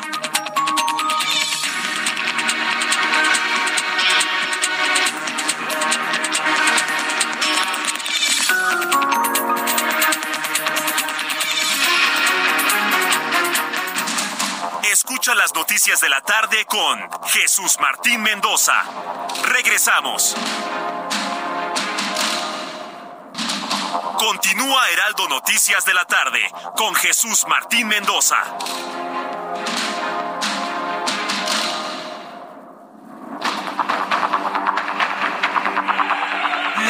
Promo del buen mes de Total Play está impresionante. Porque es una promo que sí es promo. Llévate 150 canales, 100 en HD para que veas tus programas favoritos, además de 50 megas extra para navegar un servicio de TV adicional por cuatro meses y por tiempo limitado, el nuevo Total Play TV y un Wi-Fi Pro sin costo de por vida.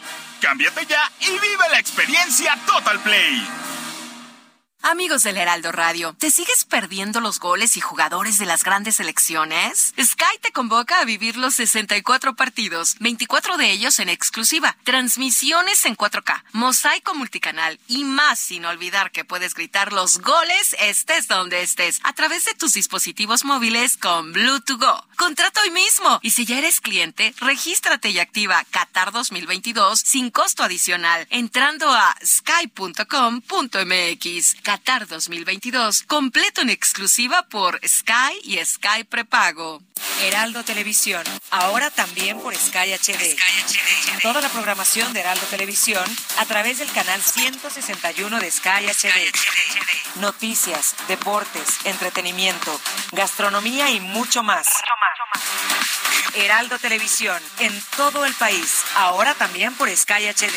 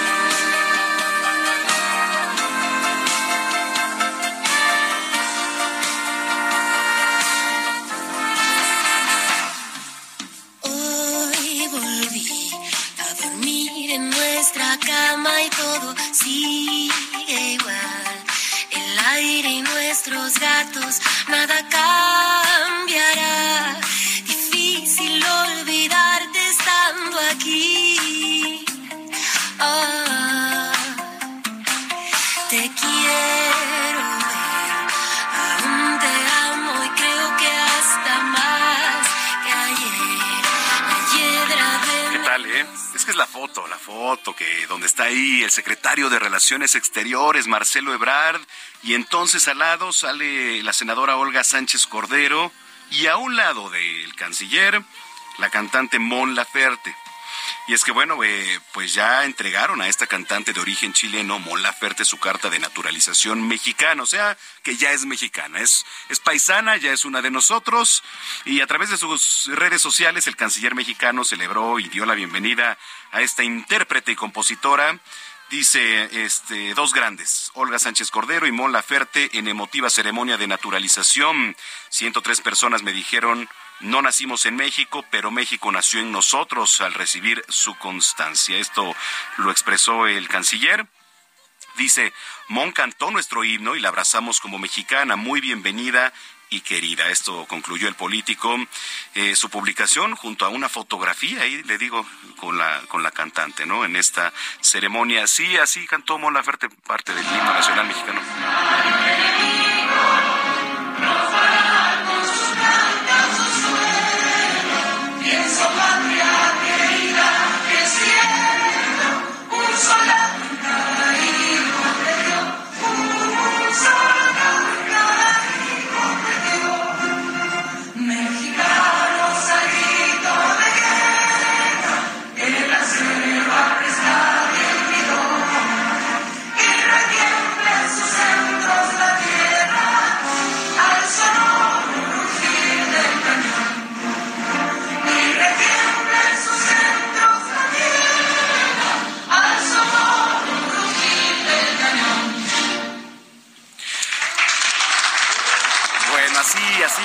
Aplausos, este, pues digamos que ya se convirtió en mexicana Mon Laferte.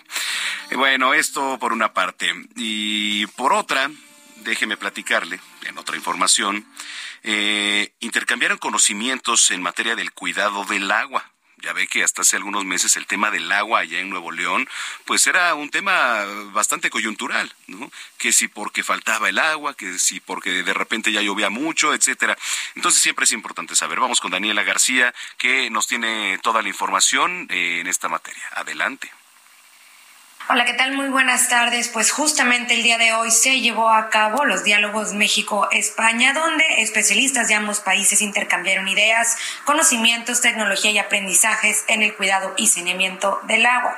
Para esto, el día de hoy se contó con la participación de la secretaria de Estado de Cooperación Internacional de España, Pilar Cancela Rodríguez, quien estuvo en el TEC de Monterrey y explicó que la intención es poder construir entre las dos naciones ideas y cimientos para el cuidado de este recurso que además dice incluya nuevas tecnologías, investigación y poder enfrentar retos inmediatos como es el cambio climático. Detalló que la nación europea tiene desde hace mucho tiempo un programa en América Latina para trabajar conjuntamente en analizar y enfrentar los retos de la falta del agua, pero ahora buscan fortalecer este programa argumentando que buscan ir un paso más allá. La intención, bueno, es investigar, innovar, recurrir a nuevas tecnologías e incluir al sector privado para afrontar estos retos de una manera más eficaz y rápida para poder evitar las consecuencias de la falta de este recurso hídrico y las consecuencias que esto genera en las comunidades, que son los que más resienten. Reconoció que es un tema global y no hay país que esté exento de estas épocas muy duras que se van a vivir. Incluso advirtió, vendrán oleadas de hambruna y donde recursos agrícolas estarán afectados, por lo que es importante, insistió Pilar Cancela Rodríguez, no perder el tiempo. Escuchemos lo que comentó justamente sobre este tema el día de hoy en entrevista con el Heraldo Radio y realmente el recurso hídrico, el hídrico, el agua, va a ser uno de los elementos fundamentales eh, para cualquier población en cualquier lugar del mundo. El impacto que produce en la, en la normalidad de cualquier comunidad la escasez del agua, eh, la escasez o bien la no capacidad de poder tener una red de saneamiento, de depuración, creo que son temas eh, de los que no podemos escapar y que tenemos que afrontar, pero hacerlo de manera conjunta. Por eso para nosotros el hablar con México, ir de la mano con México. Creo que los dos países tenemos un conocimiento muy exhaustivo en esta materia. Creo que podemos aprender muchísimo unos de otros y creo que además esta es la forma de hacerlo. Eh, España desde hace mucho tiempo tiene un programa muy potente de de agua y saneamiento en, en, todo el mundo, pero realmente empezamos en América Latina y Centroamérica a trabajar conjuntamente y creo que en ese sentido lo que se está dando hoy es un paso un poquito más allá. Y bueno, finalmente también advirtió que deben ser las mujeres quienes deben salir a recabar el recurso cuando falta. Son quienes más destinan el tiempo y recursos para poder obtener el agua para sus familias y las comunidades. Por lo tanto, dijo, se debe hacer este análisis con un enfoque feminista para resolver la crisis. Esto es lo que se vivió el día de hoy en estos diálogos de México y España que tuvieron como sede el Tecnológico de Monterrey. Gracias, Dani García. Esto ya en Monterrey, Nuevo León. Son las siete con treinta y ocho minutos en el tiempo del centro. Vamos a ir a las finanzas con el Tuzo Mayor, el maestro Héctor Vieira.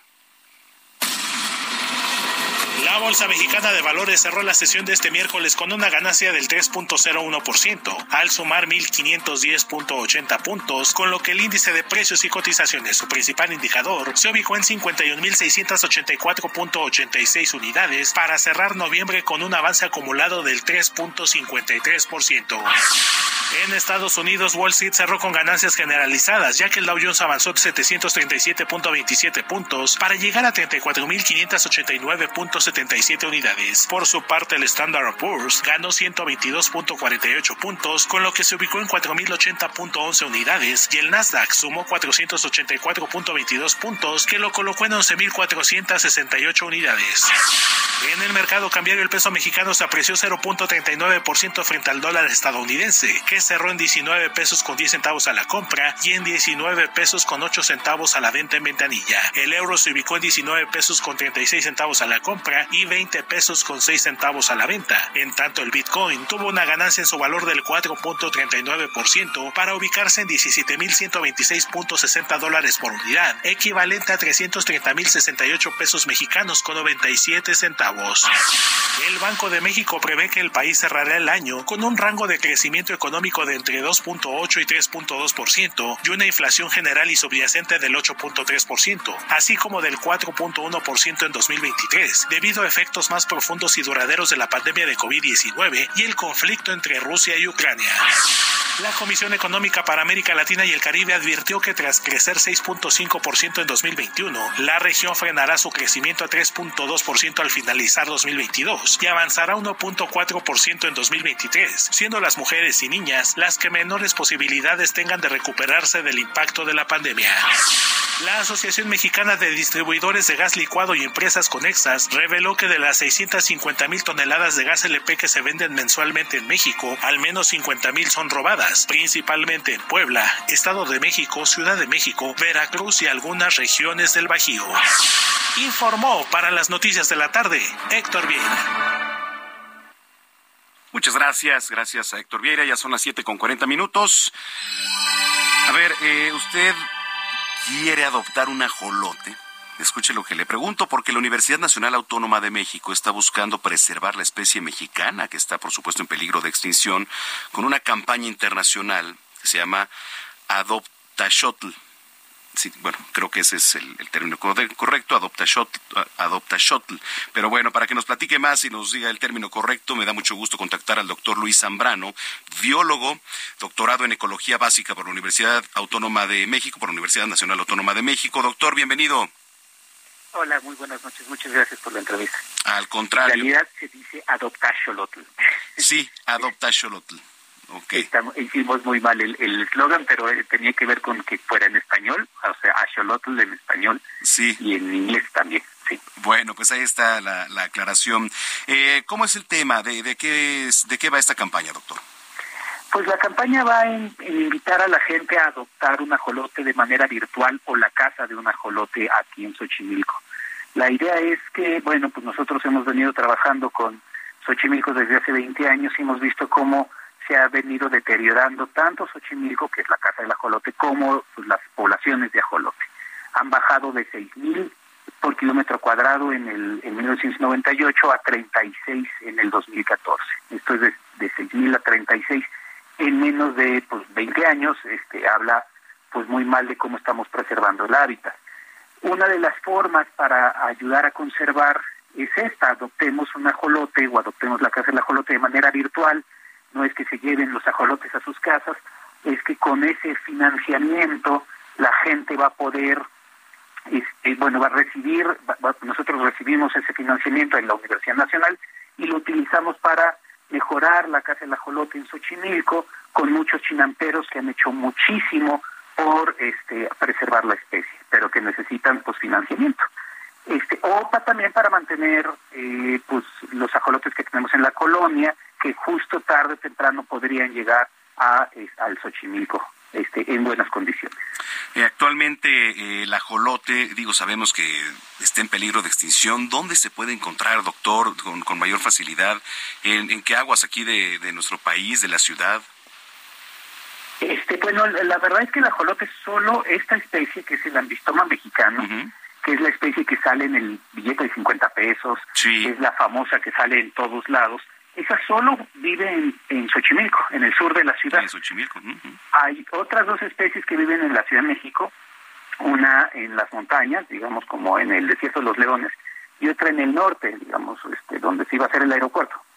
Esas son las zonas en donde viven otras especies que se parecen, pero no son esta especie que es la importante, digamos, o bueno, más bien la famosa, porque las otras también son sí.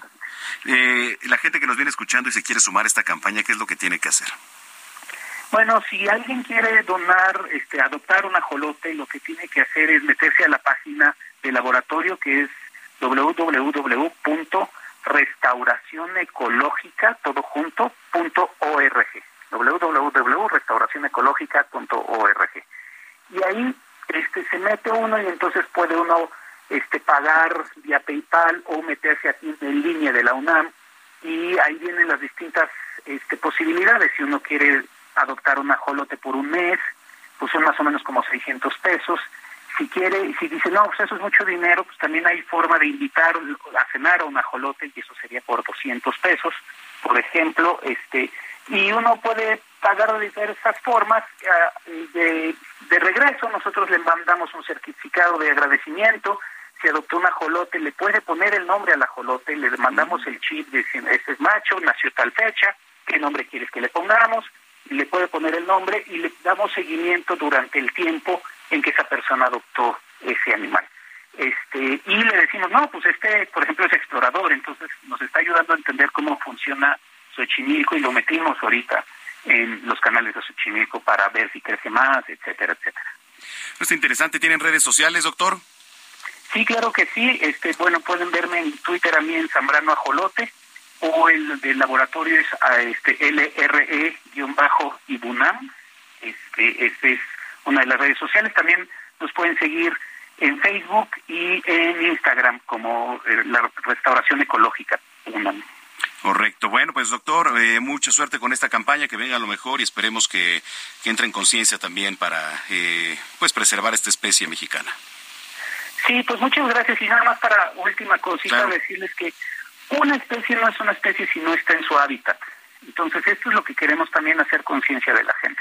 Este, uno puede tener ajolotes en sus peceras y eso no es conservar a la especie. Lo importante es conservarla en el hábitat y eso es lo que estamos buscando también con esta con esta campaña. Desde luego. Doctor, gracias por platicar con nosotros.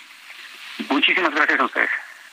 Bueno, pues ahí está el doctor Luis Zambrano, biólogo, doctorado en ecología básica por la Universidad Nacional Autónoma de México, cuando ya son las 7 de la noche con 46 minutos. Bueno, en la Ciudad de México comenzó la discusión formal del presupuesto de la capital y bueno, digamos en un contexto de crisis ¿no? Hay una visión, digamos, encontrada ahí respecto del aumento que debe darse año con año, el tema de las alcaldías, etcétera, quién gana, quién pierde. Luis Eduardo Velázquez, qué gusto saludarte. Gracias, Manuel. Un saludo a ti y a todo el auditorio. Oye, ¿cómo ves la situación eh, de, de esta discusión del presupuesto aquí en la capital? Sí, como dices, ya inició esta discusión del paquete económico para el 2023. La buena noticia, creo yo, es que el presupuesto que envió la jefa de gobierno Claudia Sheinbaum al Congreso capitalino es que crece a los 248.415 millones de pesos. Se observa una recuperación tras la pandemia que aún permanece, pero el presupuesto aumenta en 14 mil millones de pesos respecto de 2022. Sin embargo, donde ya se observa algún punto de conflicto es en los recursos de las alcaldías, porque el crecimiento es marginal. Ya los alcaldes de oposición como Mauricio Tabi y Santiago Tabuada advirtieron desde semanas anteriores que el techo presupuestal es inconstitucional dado que la estimación que se hace de la inflación es a 4.6%, pero en términos reales sabemos que está en 7.7% para el cierre de este año y ahí será ya la tarea de los diputados de oposición equilibrar la balanza porque el aumento en general es de 2.588 millones de pesos para las 16 alcaldías. Hay que decirlo, es un recorte igual para todas las alcaldías, no solo para las de oposición, también las de Morena.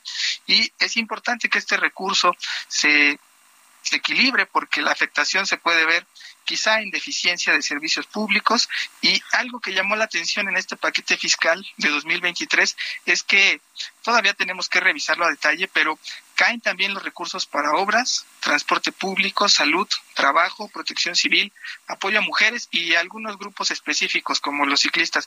Y es donde hacemos esta pregunta que decías, ¿quién gana? ¿Quién pierde? Bueno, si no hay un buen arreglo en el Congreso de la Ciudad de México, la ciudadanía quizás será quien salga perdiendo por la reducción de servicios públicos como bacheo, iluminación, rescate de espacios públicos y la limitación sobre todo de algunos apoyos sociales que tienen las alcaldías, Manuel. Sí, por supuesto. Entonces, interesante el tema y lo último que tocabas, Luis, la de las alcaldías, ¿no? Porque por ahí les aumentaron presupuesto alguno, Magdalena Contreras está por ahí, etcétera. Entonces, pues vamos a ver de qué se beneficia. Oye, ¿tienes redes sociales? ¿Dónde te seguimos, Luis? Sí, me pueden seguir en arroba Luis Velázquez C de casa en Twitter. Bueno, pues te mando un abrazo y estamos en contacto. Un abrazo, Manuel, que estés muy bien. Buenas noches. Buenas noches, Luis Eduardo Velázquez, abogado, periodista y director del diario semanario Capital CDMX. Siete de la noche, ya con 50 minutos en el tiempo del centro. Oiga, mañana la Plaza de Toros México, pues se viste de gala, va a recibir a nada más y nada menos que, yo me atrevería a decir, el mejor tenista del mundo hoy en día, que es Rafa Nadal, en un partido de exhibición que va a tener con Casper Ruud, y bueno, tengo una línea telefónica y me da mucho gusto saludar, como siempre, a Mario Zulaika, director administrativo de la Plaza México. ¿Cómo estás, Mario? Qué gusto. ¿Qué tal, Manuel? ¿Cómo estás? Muy buenas noches. Qué gusto saludarte. Ya tenía tiempo que no te saludaba y me da mucho gusto saludarte. Muchísimas gracias. Oye, pues, ¿qué nos espera para el día de mañana? Pues es un gran evento. La verdad es que esperamos a grandes personalidades creo que eh, después de, tener distintos eh, eventos no taurinos, porque ahorita pues desgraciadamente no, no podemos seguir celebrando eventos taurinos, la Plaza México se ha convertido en un centro importante de, de, entretenimiento y pues se ha, se ha vivido cómo se ha transformado desde, desde configuraciones de conciertos a 180 grados, 360, tenis, otros eventos deportivos y la verdad es que estamos muy contentos. Seguramente mañana eh, este evento de, del tenis más, eh, más el cierre del concierto de Mau y Ricky no será la excepción de, tener eh, un evento de este nivel, ¿no? Sí, ¿a qué hora da comienzo el evento? El partido de dobles, que es el partido preliminar, inicia a las siete y media de la tarde, siete y media de la noche. Las puertas se abrirán a las cuatro de la tarde. El partido, obviamente, estelar de, de Rafa Nadal será a las 9 de la noche y el cierre de Mau y Ricky estará sobre las diez y media, 10.45. Órale, está, está bastante interesante. Oye, ¿todavía boletos? Sí, claro, aquí hay boletos para que terminen de, de, llenar esta gran plaza.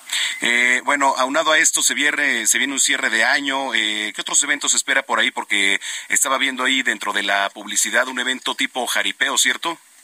Así es, tenemos, tenemos un rodeo americano y luego tenemos a Pepe Aguilar y su Jaripeo Sin Fronteras, que la verdad es que ese es un gran evento, ese es el 4 de marzo y esperemos que, que, que, todo el público pueda disfrutar de, de Pepe Aguilar y todos, todos eh, su conjunto. Correcto, Mario. Oye, finalmente el día de ayer la plaza emite un comunicado para lo que decías tú al principio, ¿no? Digo, desafortunadamente no se ha logrado ahí algún tipo de avance. ¿Qué decirle a la afición taurina, a los que sobre todo pues también ahí con el derecho de apartado estaban renovando?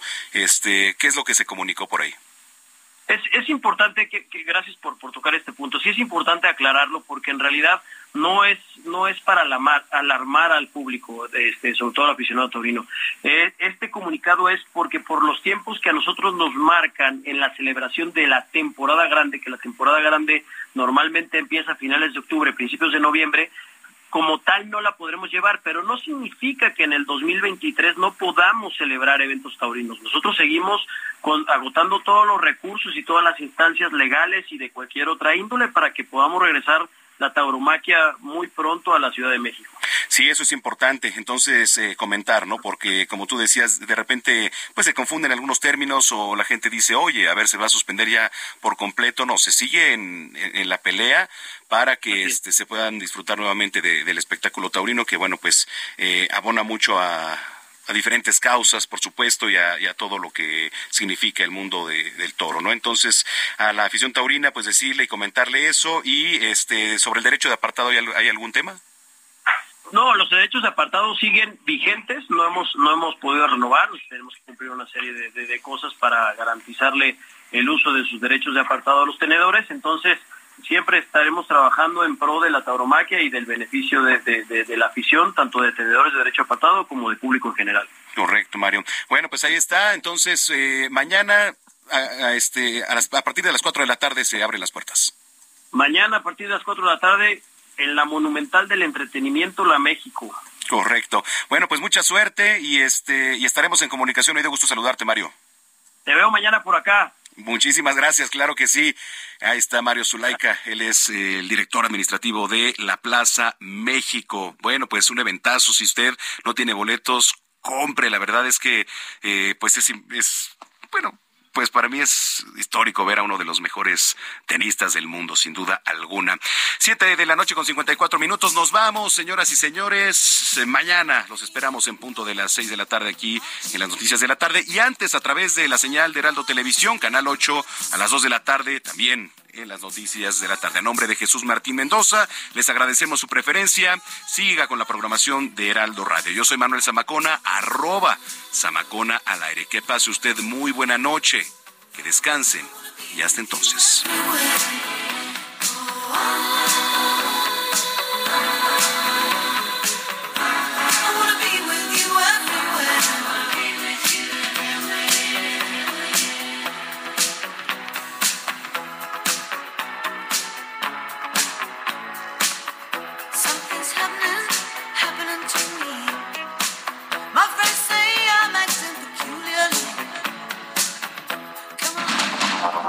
Fue Heraldo Noticias de la tarde con Jesús Martín Mendoza.